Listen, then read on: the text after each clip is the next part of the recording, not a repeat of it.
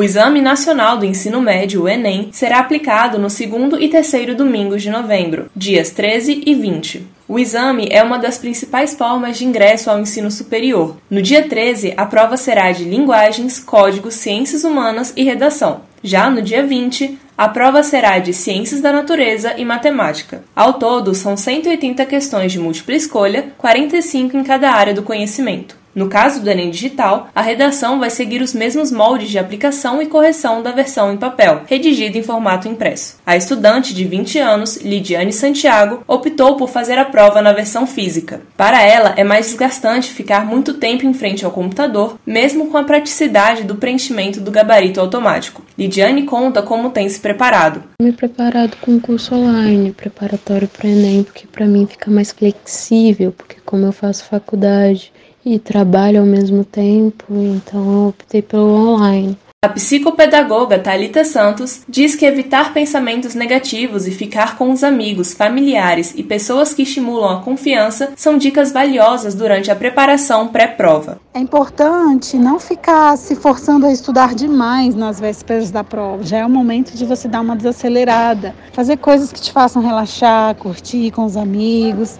A gente às vezes fica preocupado porque não conseguiu estudar tudo, mas nem sempre estudar tudo é mais importante. Às vezes vale mais a pena estudar estudar melhor do que ficar estudando mais e mais nas vésperas da prova. A psicopedagoga diz que se programar para fazer uma respiração profunda, focar no agora e na oportunidade de alcançar o seu sonho são práticas que podem ajudar a manter a concentração no dia da avaliação. Reportagem Sophie Stein.